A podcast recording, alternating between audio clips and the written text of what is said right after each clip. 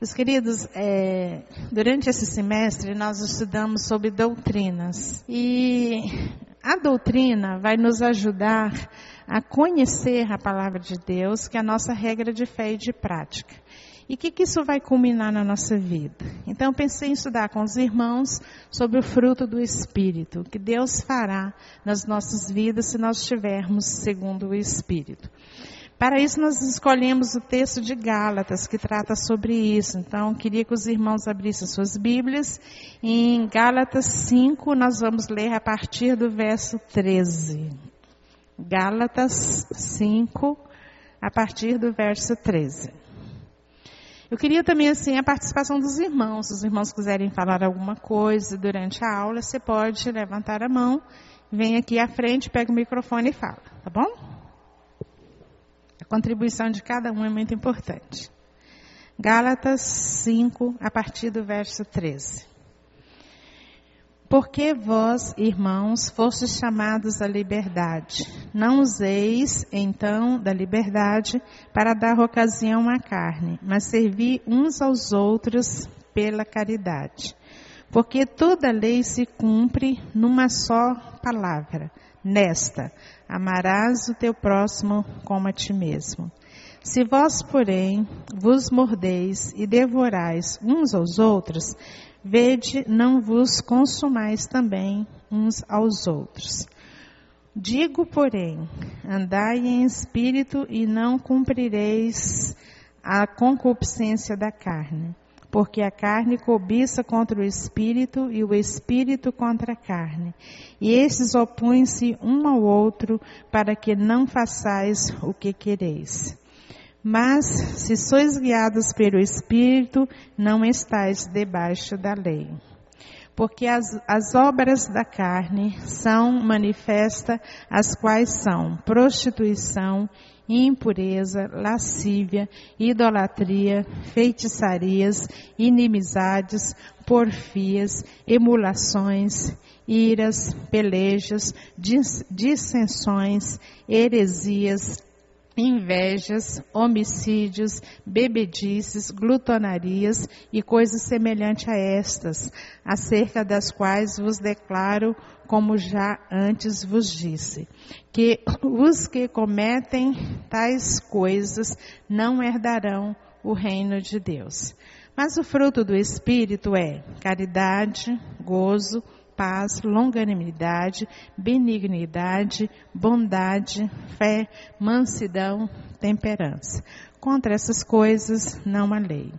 E os que são de Cristo crucificaram a carne com as suas paixões e concupiscências. Se vivemos no Espírito, andemos também no Espírito. Não sejamos cobiçosos de vanglórias, irritando-nos uns aos outros, invejando-nos uns aos outros. Para tratar sobre fruto do Espírito, eu preferi começar aqui no verso 13, que traz um, alguma informação que vai nos ajudar a compreender o fruto do Espírito. Nos versos 13 a 15,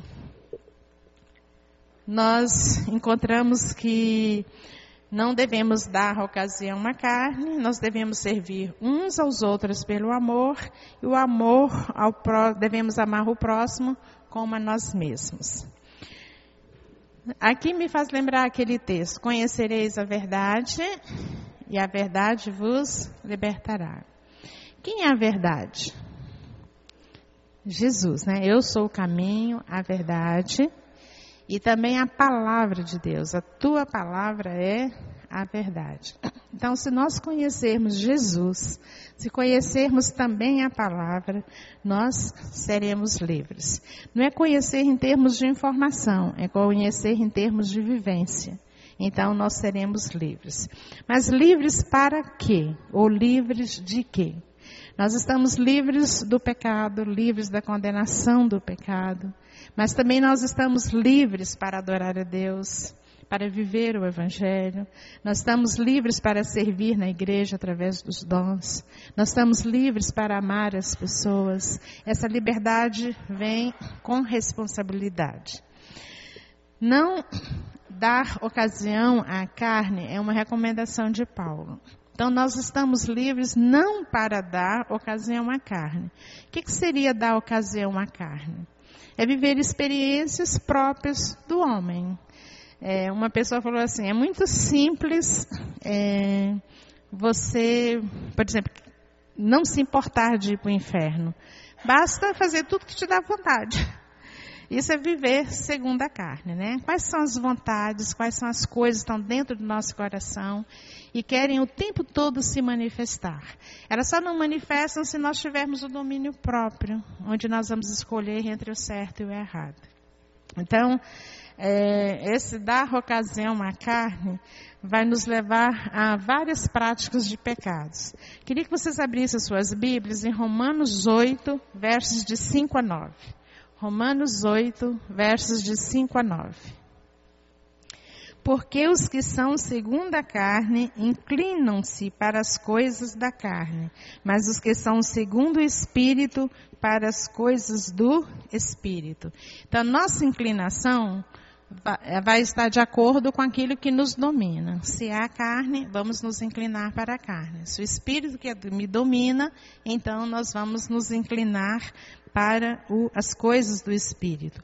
Porque a inclinação da carne é morte. E a inclinação para o espírito, o contrário, é vida e paz. Porquanto a inclinação da carne é inimizade contra Deus. Pois não é sujeita à lei de Deus, nem em verdade o poder, é, nem o verdade pode ser. Portanto, os que estão na carne não podem agradar a Deus.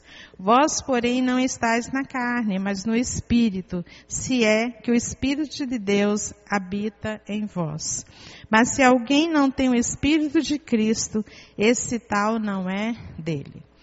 Nós somos pessoas convertidas. Se nós é, professamos a nossa fé, somos membros da terceira igreja, a gente espera que todos sejam convertidos.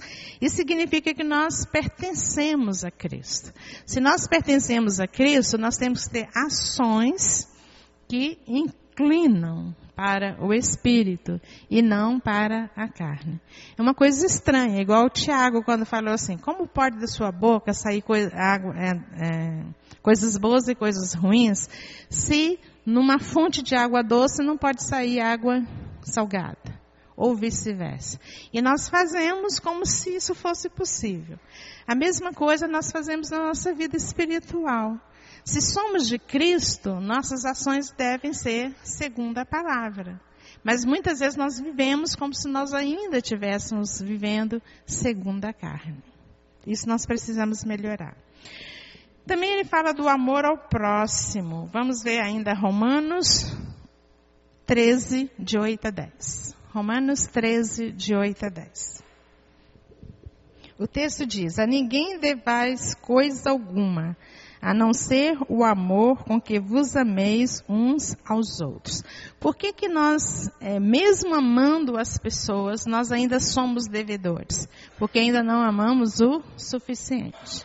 Por mais que eu ame uma pessoa, às vezes eu olho muito a minha filha, a pessoa que eu mais amo, né? Então eu olho para ela e falo, puxa, como eu poderia amar mais? Ainda há possibilidade de amar mais. Então ainda somos devedores. Porque quem ama aos outros cumpriu a lei. Com efeito, não adulterarás, não matarás, não furtarás, não dirás falta testemunho, não cobiçarás, e se algum outro e se há algum outro mandamento, tudo nesta palavra se resume. Amarás ao teu próximo como a ti mesmo. O amor não faz mal ao próximo. É, aqui ele relaciona vários pecados que nós cometemos contra a outra pessoa. E ele diz: se eu tenho essa prática do pecado, se eu peco contra as pessoas, então eu não estou amando ao semelhante. E ele fala que a síntese né, do evangelho aqui é amar o próximo como a nós mesmos. E é, nós temos aquele outro texto que nós vamos ver quando tivemos, estivermos estudando sobre uma das características do fruto, o amor, que também o amor é também em relação a Deus. Então Jesus resumiu os mandamentos em dois: amar a Deus sobre todas as coisas e amar ao próximo como a nós mesmos, né? Então, se você tem é, vive no Espírito, espera-se que você ame ao próximo e não cometa pecados contra ele. Ainda dentro de obras da carne, ele fala que nós devemos andar no Espírito, carne e Espírito se opõem um ao outro e nós somos guiados pelo Espírito. Em fato, nós andamos no Espírito e somos guiados pelo Espírito. Andar no Espírito traz a ideia de é, algo contínuo. Hoje eu ando no Espírito, amanhã andarei no Espírito, daqui 10 anos estarei andando no Espírito, 50 anos, enquanto eu viver. Então é algo que é contínuo, não é um ato, é, atos isolados. Hoje eu amo, amanhã não, etc. Então, se eu sou do Espírito, eu devo andar no Espírito e ser guiado por Ele. Então, Ele nos guia para aquilo que é correto. E uma das funções do Espírito é nos convencer do pecado. Então, ele nos guiará para que a gente não peque. E então, eu devo ser guiado por esse Espírito. A, a carne e o Espírito, eles se opõem. É como se, é como não? Ele faz, eles fazem parte de reinos diferentes. A carne está voltada para as coisas de Satanás o espírito voltado para as coisas de Deus. E eu tenho que optar para que lado eu vou ceder. Quem será o vencedor na minha vida? Satanás ou o Espírito de Deus? Isso é uma escolha que nós fazemos. Agora, não estou dizendo que a gente nunca peca. Eu estou falando da prática do pecado. Você não pode viver adulterando, viver xingando, você não pode viver reclamando, você não pode viver, mas não significa que num momento você não caia numa tentação e peque. Aqui está falando do andar, é um estilo de vida. Então eu não posso andar conforme as coisas da carne, mas eu devo andar conforme as coisas do Espírito. Se somos guiados pelo Espírito, somos guiados para a verdade, que é Jesus Cristo. O Espírito vai nos conduzir a Jesus, o nosso Salvador. A orientação dada pelo Espírito nos leva à santidade, segundo a imagem de Cristo. E vai nos levar a ser como Cristo é ainda dentro de obra das, da, obras da carne. Então ele aí cita várias obras que são da carne. Vamos ler juntos aí? Prostituição, impureza, lascívia, idolatria, feitiçarias, inimizades, porfias, emulações, iras, pelejas, dissensões, heresias, invejas, homicídios, bebedices, glutonarias e coisas semelhantes a esta. Essa última frase, e coisas semelhantes a estas, significa que não citou todas as obras da carne. Existem outras também, que são semelhantes a essas. Aqui a gente pode, como se pudesse classificar esses pecados pelo menos de quatro formas. Um são pecados sexuais, né, relacionados ao sexo, prostituição, impureza, lascívia. Outros, é, superstições ou uma religião errada, como é, idolatria, feitiçaria, heresia. Pecado relacionado ao mau temperamento, como inimizades, porfias, emulações, etc e pecados de várias formas de excessos, como bebedices e glutonarias. Então, são várias áreas da nossa vida em que nós podemos pecar. E essas são obras da carne. Pecados de várias formas de excesso, muitas vezes nós não bebemos, mas nós comemos demais. Né? Também é pecado. E a Bíblia fala que esses pecados são contra Deus. E quem pratica esses pecados não herdarão o reino de Deus. Estou falando de prática, não pecar pontualmente. Ah, agora vamos passar para o fruto do Espírito, que é o tema de hoje. Né? Quais são as partes do fruto do Espírito? Vamos ler juntos? Amor, gozo, paz, longanimidade, benignidade, bondade, fé, mansidão, temperança. Tá vendo que é, no singular, fruto do Espírito, não frutos. Para você ter o fruto, você precisa desses nove elementos ao mesmo tempo sendo desenvolvido em sua vida. Então, quando eu vou dizer, eu não posso desenvolver só amor e deixar de ter gozo. Eu não posso ter bondade e não ser benigno. Então, eu preciso ter as nove partes para eu ter o fruto do Espírito. Quando fala que é fruto do Espírito, significa que o Espírito que opera isso em nós. Mas, ao mesmo tempo, é, vai depender do meu livre arbítrio. Qual o tipo de escolha que eu vou fazer? Então, Deus quer operar em mim, mas Ele espera que eu faça a escolha certa. Então, é, quem tem o fruto do Espírito, o texto diz que ele é amigo de Deus. É aquele que se relaciona com Deus, que anda com Deus. Só o que tem vida pode produzir fruto. Uma pessoa morta não produz fruto. Uma planta morta não produz fruto. Então está falando dessa nova vida que nós temos em Cristo Jesus. Então essa nova vida vai produzir fruto. O outro são obras da carne, são coisas naturais do homem. Mas a obra do Espírito é algo que vem de Deus, é algo que Deus opera em nós. Então, o homem por si mesmo produzirá sempre obras da carne. E o fruto do Espírito é a ação de Deus na nossa vida.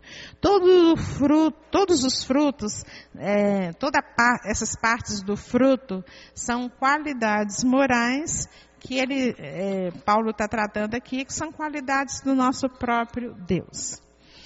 Ainda dentro de fruto do Espírito, ele fala que os que são de Cristo crucificaram a carne com as suas paixões e concupiscências. Quando Cristo morreu por nós, ele morreu para que nós tivéssemos vitória sobre o pecado. E quando nós também crucificamos é, a carne, nós estamos visando vitória sobre o pecado. Se vivermos no Espírito, nós também devemos andar no Espírito. Viver, andar, está sempre é, esse ato contínuo, sempre, sempre com o Senhor. Agora vamos ver algumas essas partes do fruto do Espírito, começando por amor. Então, amor consiste em mais do que mero sentimento mútuo. O que quis dizer com isso? Eu não amo uma pessoa só porque ela me ama também. É, Deus até nos desafia a amarmos o nosso inimigo. Tem pessoas que não nos são simpáticas, tem pessoas que fazem algo contra nós e ainda somos desafiados a amar. Por isso é uma obra do Espírito, que por mim mesmo eu não consigo amar o meu inimigo. Mas Deus em nós pode fazer isso, nós conseguirmos amar o inimigo. Nós éramos inimigos de Deus quando Deus nos amou. Ele não ama os meus pecados, mas ele ama o pecador. A mesma coisa quando eu olho o meu inimigo, eu não amo por causa das coisas que ele faz. Eu olho para ele como uma pessoa, uma pessoa que Deus também ama, e aí sim eu consigo, da parte de Deus, amar também essa pessoa. Essa questão do amor ele colocou como primeiro, dá a impressão que ele é um solo onde todas as outras virtudes vão ser desenvolvidas também. Vamos lá para 1 João 4, 7, 8. 1 João 4, 7, 8. Amados, amemo-nos uns aos outros, porque o amor é de Deus. E qualquer que ama é nascido de Deus e conhece a Deus. Aquele que não ama não conhece a Deus, porque Deus é amor. Então, amor tem que fazer parte da nossa vida, porque nós somos de Deus, nós pertencemos a Deus, nós o conhecemos, e porque o nosso Deus é amor. Isso faz parte da própria essência dele. Ele é 100% amor. Deus é amor. João 14, 21. Aquele que tem os meus mandamentos e os guarda, esse é o que me ama. Aquele que me ama será amado de meu Pai, e eu o amarei e me manifestarei a ele. Eu quero chamar a atenção aqui. aqueles, aquele que tem os meus mandamentos e os guarda, esse é o que me ama. Então, nós falamos isso no domingo passado, né? Então, um dos requisitos que Deus espera de nós é que a gente ame, porque é, e cumpra os mandamentos. Se eu não viver o Evangelho, eu demonstro que eu não me importo com o Senhor. É como se eu não andasse com Ele. É como se eu não o pertencesse. Por exemplo, assim, olhando a família do Paulo, a filhinha dele ali, né?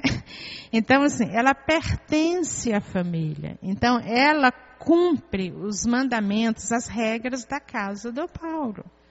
Então, se ela não se submete, é como se ela estivesse desprezando a família dela. Então, ela é totalmente integrada, demonstra amor aos seus pais quando ela o obedece, quando ela segue as regras da casa. A mesma coisa nós, como família de Deus. Nós pertencemos ao Senhor, nós somos deles e nós temos normas, nós temos regras, nós temos mandamentos e nós devemos cumprir esses mandamentos. João 15, 10. É bem parecido. Se guardardes os meus mandamentos, permanecereis no meu amor. Então, como eu posso fazer para permanecer no amor de Deus? Guardando os mandamentos. E eu me lembro assim, quando era pequenininha, falava em guardar, eu tinha ideia de botar na gaveta. Né? E na Bíblia, guardar é levar para dentro de você né? É como se fosse escondia a tua palavra no meu coração. Estou guardando. Esse guardar não é para ficar escondido, é para viver. Então, se eu estou vivendo, eu estou guardando. E Mateus 22, 33 a 38. Mateus 22, 33 a 38. E Jesus disse: Amarás o Senhor teu Deus de todo o teu coração, de toda a tua alma, de todo o teu pensamento. Este é o primeiro mandamento. E o segundo, semelhante a este, é: Amarás o teu próximo como a ti mesmo. Destes, do, é, destes dois mandamentos dependem toda a lei e os profetas. Aqui nós estamos vendo amor em direção a três pessoas. Primeiro, em direção a Deus. Quando é em direção a Deus, ele usa sempre a palavra todo. Então, todo o coração, toda a alma, todo entendimento, na sua plenitude. O máximo que você pode. É dessa forma que você deve amar a Deus. E devo também amar a mim mesmo e amar ao próximo. Então, devo amar o próximo como eu amo a mim mesmo. Amar a mim mesmo é uma coisa bem natural. Eu tendo a fazer as coisas para mim. Eu tendo a me defender, eu tendo a me proteger, eu tendo a me alimentar, eu tendo sempre coisas voltadas para mim. E ele está dizendo, da mesma forma que você faz isso em relação a você, você deve fazer em relação às outras pessoas também, ter igual cuidado. Então, assim, se eu estiver doente, eu me preocupo com a minha saúde, não é verdade? Eu devo me preocupar com os outros da igreja que também estão passando por enfermidades. Assim eu demonstro que eu amo o meu irmão. Eu desejo ter em casa alimentação. Então eu devo preocupar se todos os meus irmãos se alimentam também, ou se eles têm alguma dificuldade. Como eu posso ajudar no meu, meu irmão nas suas necessidades? Então, amar a Deus é de todo o coração e ele deve ser primeiro. E também eu devo igualmente amar o meu irmão da forma como eu me amo. Agora, outro aspecto do fruto do Espírito. Algumas tradições trazem gozo, outras trazem alegria. Então, trata-se da qualidade de vida, que é graciosa e bondosa, caracterizada pela boa vontade, resultante de um senso de bem-estar espiritual por causa de uma correta relação com Deus. A minha alegria não está relacionada se as coisas vão bem comigo. A minha alegria está relacionada com a minha relação com Deus, como eu me relaciono com Deus. Então a gente vê, por exemplo, assim, é, lá em Filipenses né, 4 e 4, Paulo passando por diversas situações desfavoráveis, e ele fala, regozijai-vos sempre no Senhor. Outra vez digo, regozijai-vos. Esse regozijo é por causa da relação que ele tinha com o Senhor e não por causa das circunstâncias. Se a gente fosse ter alegria só quando tudo fosse favorável, a gente ia ter poucos momentos de alegria, porque se uma coisa é favorável, outras são desfavoráveis, né? Então, é um estilo de vida. Zacarias 9:9 fala assim: Alegra-te muito, ó filha de Sião, exulta, ó filha de Jerusalém. Eis que o teu rei virá a ti, justo e salvo, pobre e montado sobre um jumentinho, um, sobre um jumentinho filho de jumenta. Quem é essa pessoa? Jesus. Eles deveriam se alegrar porque Jesus estava chegando para eles. Nós temos Jesus, ele é a razão da nossa alegria, né? Lembra quando Jesus chegou, o cântico lá dos, dos anjos? Glória a Deus nas alturas, paz na terra, né? Alegria, depois ele fala alegria aos homens e paz aos homens de boa vontade. Jesus é a nossa alegria. Ele veio nos resgatar, ele veio nos salvar. Esse é o motivo da nossa alegria. Lucas 10, 20. Lucas 10, 20. E fala, mas não vos alegreis, porque se vos sujeitam os espíritos. Alegrai-vos antes por estarem os vossos nomes escritos nos céus. O contexto aqui é que os discípulos saíram de dois em dois e eles ficaram maravilhados como os espíritos é, se submetiam à autoridade deles. Né? Eles falavam, expulsavam os demônios, os demônios saíam. Eles estavam felicíssimos com isso. E Jesus fala assim: olha, isso é pouco diante daquilo que já foi feito por vocês. O nome de vocês está escrito nos céus. Essa é sua grande alegria. Então, minha alegria deve ser contínua. Eu nunca vou deixar de ter meu nome escrito no céu. O Senhor já escreveu. Esse é um dos motivos da minha alegria, que é a minha salvação. A Bíblia diz que nós estamos na mão do Senhor, ninguém pode tirar ninguém dessa mão do Senhor. Então, essa é a nossa alegria, a nossa segurança. O Senhor cuida de mim. O Senhor se deu por mim. Já imaginou, gente, é, quando a Bíblia fala assim: Esse é meu filho amado, em quem tenho um grande prazer, ele falando isso na hora lá da, do batismo de Jesus, né? Eu fico pensando, ele não mandou Jesus porque era um filho rebelde vou mandar ele para a terra. Não, ele era um filho que trazia grande prazer, era um filho amado. E ele deu esse filho por mim. Isso é um motivo da minha alegria, né? Deus se dando a mim para que eu fosse salvo. Então, esse é o motivo da minha alegria, do meu gozo. Também 1 Tessalonicenses 1,6 diz assim: Vós fostes feitos meus imitadores e do Senhor, recebendo a palavra com muita tribulação, com gozo do Espírito Santo. Embora estivesse recebendo a palavra com grande tribulação, eles tinham gozo. Eles estavam recebendo a palavra de Deus. Romanos 14, 17. Porque o reino de Deus não consiste em comida nem bebida, mas justiça, paz e alegria no Espírito Santo. O reino de Deus consiste em alegria no Espírito Santo. E nós fazemos parte desse reino de Deus. Outro aspecto do, do fruto do Espírito, paz. A queda do homem no pecado destruiu a paz que tinha com Deus, com os homens, com o próprio ser e com a própria consciência. Então, o homem que tinha essa harmonia, tinha paz lá no Éden, quando ele pecou, ele quebrou essa paz. Agora, ele não é mais amigo de Deus, mas ele é um inimigo de Deus. Ele vive segundo Satanás e não segundo Deus. E Jesus veio para que essa paz fosse restabelecida. Romanos 5:1. Romanos 5:1. Tendo sido, pois, justificados pela fé, temos paz com Deus por meio do nosso Senhor Jesus Cristo. Então, a morte de Jesus Cristo veio restabelecer essa paz. Nós temos paz com Deus. João 14, 27. Jesus disse: Deixo-vos a paz, a minha paz vos dou.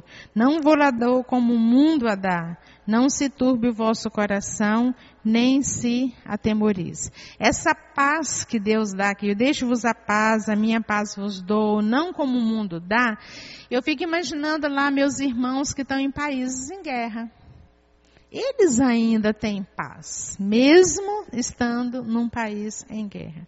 Porque é uma paz que excede a qualquer entendimento, é a paz que o Senhor traz ao coração. Ele não é mais inimigo de Deus, ele se relaciona com Deus, ele pertence a Deus. Colossenses 1, 20. E o que, havendo por ele feito a paz pelo sangue de sua cruz, por meio dele, reconciliasse consigo mesmo todas as coisas, tantas que estão na terra como as que estão nos céus. Filipenses 4:7 A paz de Deus que excede todo entendimento guardará os vossos corações, os vossos sentimentos em Cristo Jesus. João 16:33 Tenho-vos dito isso, para que em mim tenhais paz. No mundo tereis aflições, mas tende bom ânimo, eu venci o mundo. Nós vamos passar por tribulações, por dificuldades, mas ele fala: Tenho-vos dito isso para que em mim tenhais paz. A paz não é por causa do que nós estamos vivendo, mas é porque está no Senhor. Romanos 18, 12, 18. Se for possível, quando estiver entre vós, tende paz com todos os homens. Então, tanto paz em relação a Deus e eu, ou eu e Deus, e também em relação a nós. Nós devemos nos esforçar para que haja paz no nosso meio.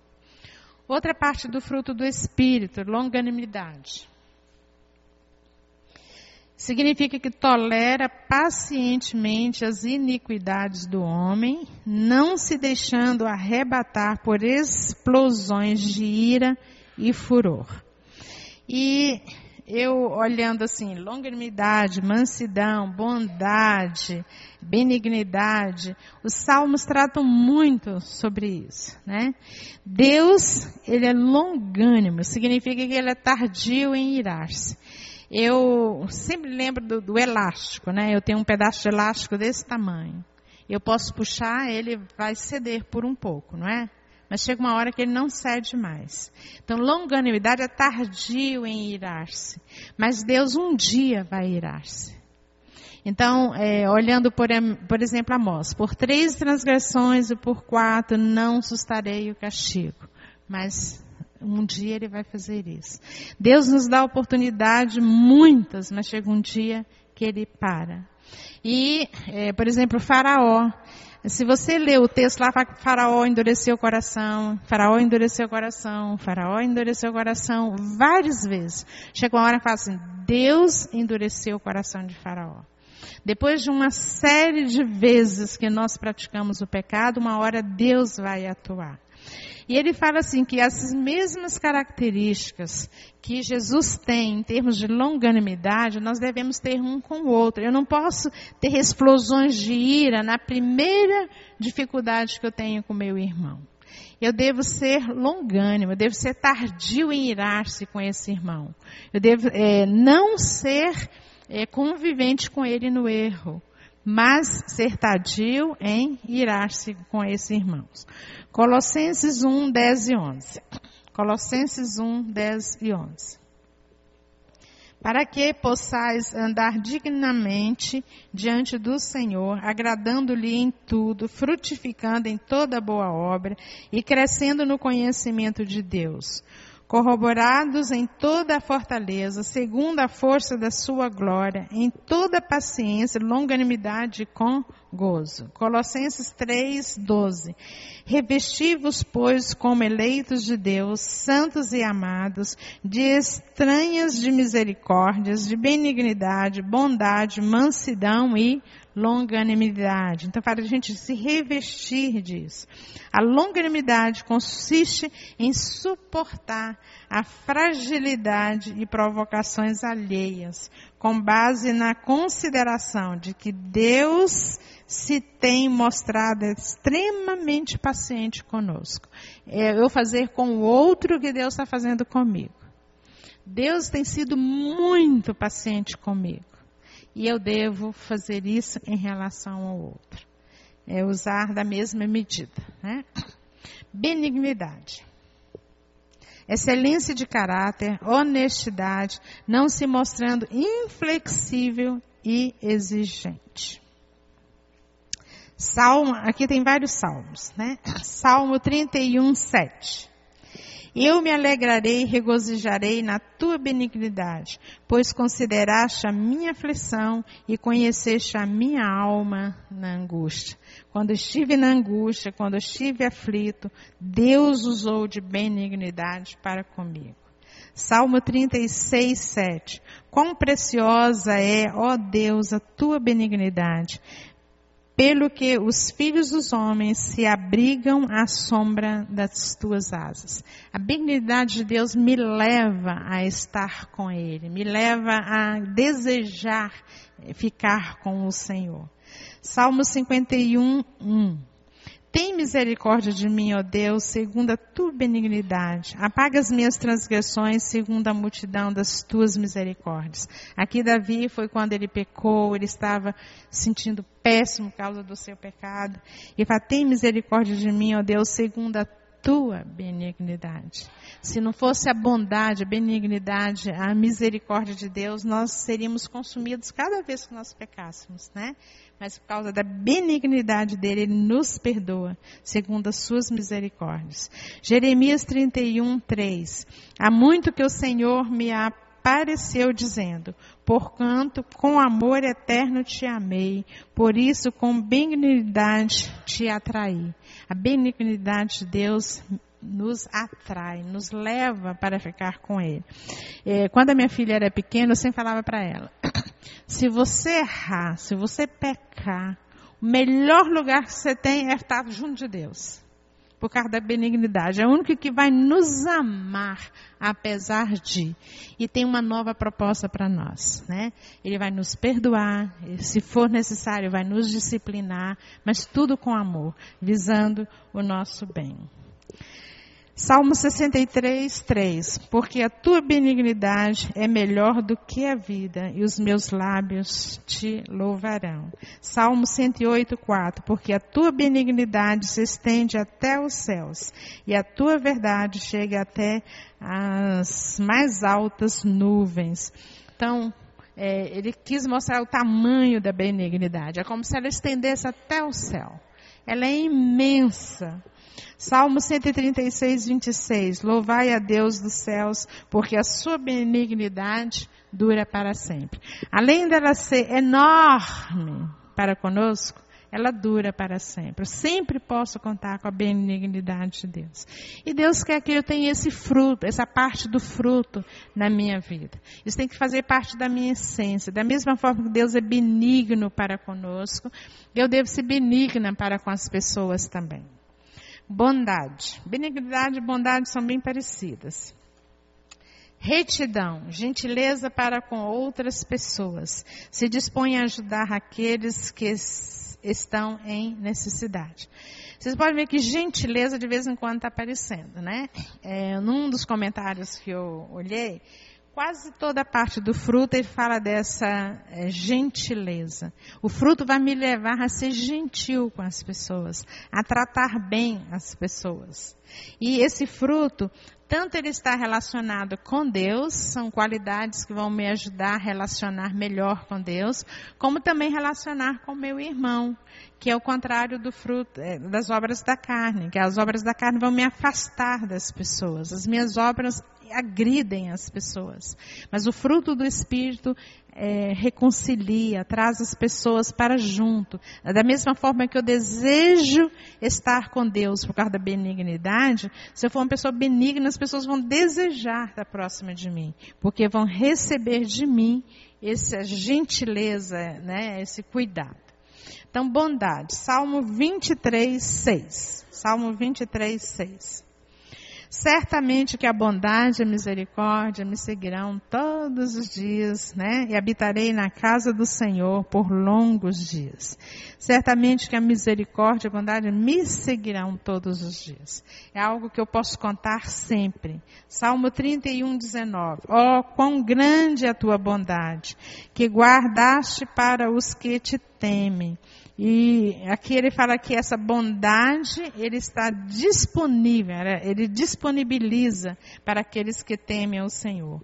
Romanos 15, 14.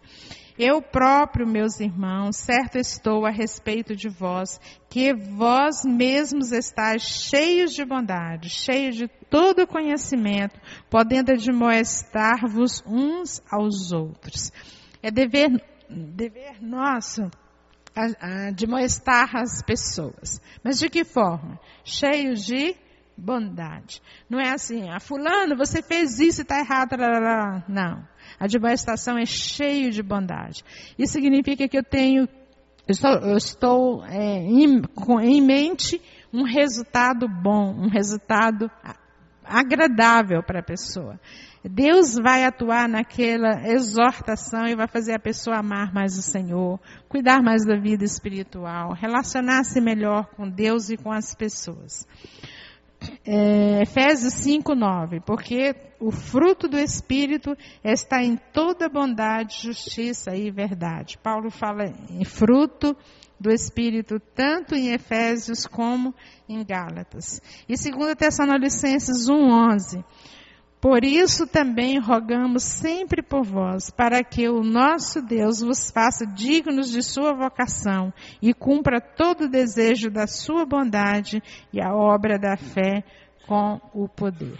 Deus é que nos capacita a ser, é, ter ações de bondade, né? Que por nós mesmos nós não temos. E da mesma forma que, que amar, eu devo amar até o inimigo, né? Eu devo de usar de bondade até para com o inimigo também. Usar de bondade para com todos. Às vezes eu fico pensando, já imaginou essas coisas dentro da terceira igreja?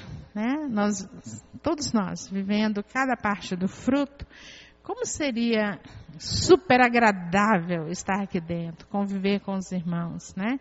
Se falasse assim, ó, oh, vai ter tal coisa, todo mundo estaria lá, porque é tão bom. E eu lembro da igreja primitiva, que fala que ele caía na graça de todo o povo e Deus ia acrescentando as pessoas à igreja.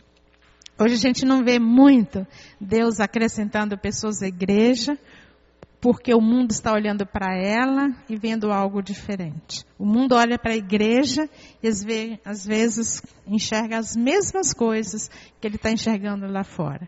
Porque nós estamos praticando mais obras da carne do que o fruto do Espírito. Então, fidelidade, fé ou fidelidade. Um texto, uma tradução fala fé, outra fala fidelidade. E o justo vive pela fé de fé em fé. Aqui lembra a Abacuque, depois João, João não, é, Paulo usa a mesma coisa lá em Efésios, né? É, Abacuque está falando, até quando o Senhor vai me fazer ver ah, o que está acontecendo com o povo de Deus? tantos pecados, violência, não há mais é, justiça, o, in, o, injusto não permite nem que o justo tenha ações. E o Senhor fala: o justo viverá pela sua fé ou pela sua fidelidade a Deus. Então, o justo vive pela fé. João 3,16 fala, porque Deus amou o mundo de tal maneira que deu seu Filho unigênito para que todo aquele que nele crê não pereça, mas tenha a vida eterna. Então, a fé como um primeiro ato aqui nos levando à salvação. Começa pela salvação. Efésios 2:8 Porque pela graça sois salvos por meio da fé, e isso não vem de vós, é dom de Deus. A fé é um dom que Deus nos dá. Por nós mesmos nós não teríamos fé. Mas Deus nos capacita a entender a palavra e a crer nessa palavra e ter ações positivas em relação àquilo que nós cremos. Atos 16, 31. E eles disseram: Crê no Senhor Jesus e será salvo tu e tua casa. Além da minha salvação, se eu crer, outras pessoas também serão salvas. Quantas vezes nós oramos pela conversão de alguém? Né? Meu pai, nós oramos 30 anos. E meu pai, ele, assim, eu nunca vi ninguém ter cinco infartos. Meu pai teve, né? Então, cada um, a gente falava, Deus, mais uma chance. Por favor, mais uma chance. Ele foi o primeiro a receber a Bíblia na nossa casa. Ele foi a pessoa que permitiu que nós fôssemos para a igreja. Nós éramos criança e quando alguma coisa acontecia, vocês não vão para a igreja por quê?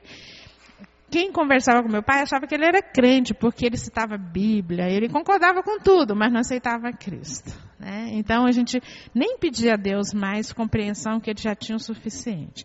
E pedia a Deus mais uma chance. E Deus foi dando chances. Né? E pouco antes dele morrer, ele se converteu. Então um dia ele falou assim para mim, Anaí, eu estou chegando no meu aniversário, eu fiquei pensando, quantos anos eu conheço as escrituras? E quantos anos eu perdi e não servi o Senhor. Então agora chega, né? Então ele se converteu. Então, é, muitas vezes nós precisamos crer, nem que pareça aos nossos olhos, está demorando, mas as coisas vão acontecer, né? Então, para quem tem parentes descrentes, continua crendo. E tem uma irmã que eu estou orando igualmente, né? Há muitos anos. Mas eu espero que o Senhor vá alcançar ela e a família também. Ah, Gálatas 2,6. Sabendo que o homem não é justificado pelas obras da lei, mas pela fé em Jesus Cristo. Temos também crido em Jesus Cristo para sermos justificados pela fé em Cristo e não pelas obras da lei porquanto pelas obras da lei nenhuma carne será justificada. Então nós não somos salvos pelo que nós fazemos, pelas nossas ações. Nós somos salvos mediante a. Romanos 1,17, porque nele se descobre a justiça de Deus de fé em fé, como está escrito, mas o justo viverá da fé. Então esse justo viverá da fé não é apenas um ato da conversão, esse é o início. Então, no dia a dia, nós precisamos exercitar a nossa fé. Voltando lá para Abraão, que eu falei na vez passada, né? É, da, do tempo que Deus prometeu um filho, até quando esse filho nasceu, foram 25 anos. E Abraão viveu de fé em fé, aguardando o que Deus havia prometido para ele. E houve coisas assim que Abraão morreu e não viu. Então Hebreus fala que ele deslumbrou, mas não chegou a ver o que Deus havia prometido. Deus havia prometido além do filho, é, o possuir uma terra. Agora, Deus falhou? Não, porque dentro dessa promessa, lá no nosso em casa nós estudamos, né? Dentro dessa promessa, Deus falou que a descendência de Abraão se tornaria escrava por 400 anos. Então, Deus já sabia que ele não viria a descendência dele possuir a terra, porque ele mesmo já havia declarado isso para Abraão. Abraão não foi enganado fazia parte do plano de Deus, né? Então, de fé em fé, crendo nas coisas que Deus está mostrando a nós através da Sua palavra. Então eu preciso crer. E isso faz a diferença entre os que creem e vivem, então eles conhecem a Deus. Mas se você não crê e não experimenta, não vivencia, você tem noções de quem é Deus, mas você não sabe verdadeiramente quem é Deus. E é, Gálatas 3,9, de sorte que os que são da fé são benditos, como o crente Abraão. É, muitas vezes nós queremos ser como Abraão, então precisamos desenvolver também a nossa fé, de dia após dia. Mansidão. Uma qualidade de caráter daqueles que herdarão a terra. Bem-aventurados mansos, né? Porque eles herdarão a terra. Está lá em Mateus 5,5. É, genuína falta de maldade e de aspereza. Ah, Mateus 11, 29 diz assim: Todos, ah, tomai sobre vós o meu jugo e aprendei de mim, porque sou manso e humilde de coração. Então, além do Senhor ser manso, ele está dizendo: olha, aprendei de mim, porque eu sou manso. Eu uso de mansidão para com vocês na hora de ensinar. Filipenses 2, 3 a 8. Fala, nada façais por contenda ou por vanglória, mas por humildade. Cada um considere os outros superiores a si mesmo. Lá na frente fala de sorte que haja em vós o mesmo sentimento que houve também em Cristo Jesus. E ele está falando de Jesus, ele abriu mão das coisas que ele poderia ter para vir a terra, ele se humilhou dessa forma, ele se tornou manso e ele veio para que nós fôssemos salvos. Está falando que eu também devo abrir mão de várias coisas, usar de mansidão para viver no corpo de Cristo. 1 Timóteo 6,11. Mas tu, ó homem, foge dessas coisas e segue a justiça, a piedade, a fé, o amor, a paciência, a mansidão. Segue. Isso deve fazer parte do seu estilo de vida. 1 Pedro 3,13. Antes, santificai-vos ao Senhor vosso Deus, os vossos corações, e estáis sempre preparados para responder com mansidão e temor a qualquer que vos pedir a razão da esperança que há em vós. Até para compartilhar o Evangelho, eu devo usar de mansidão.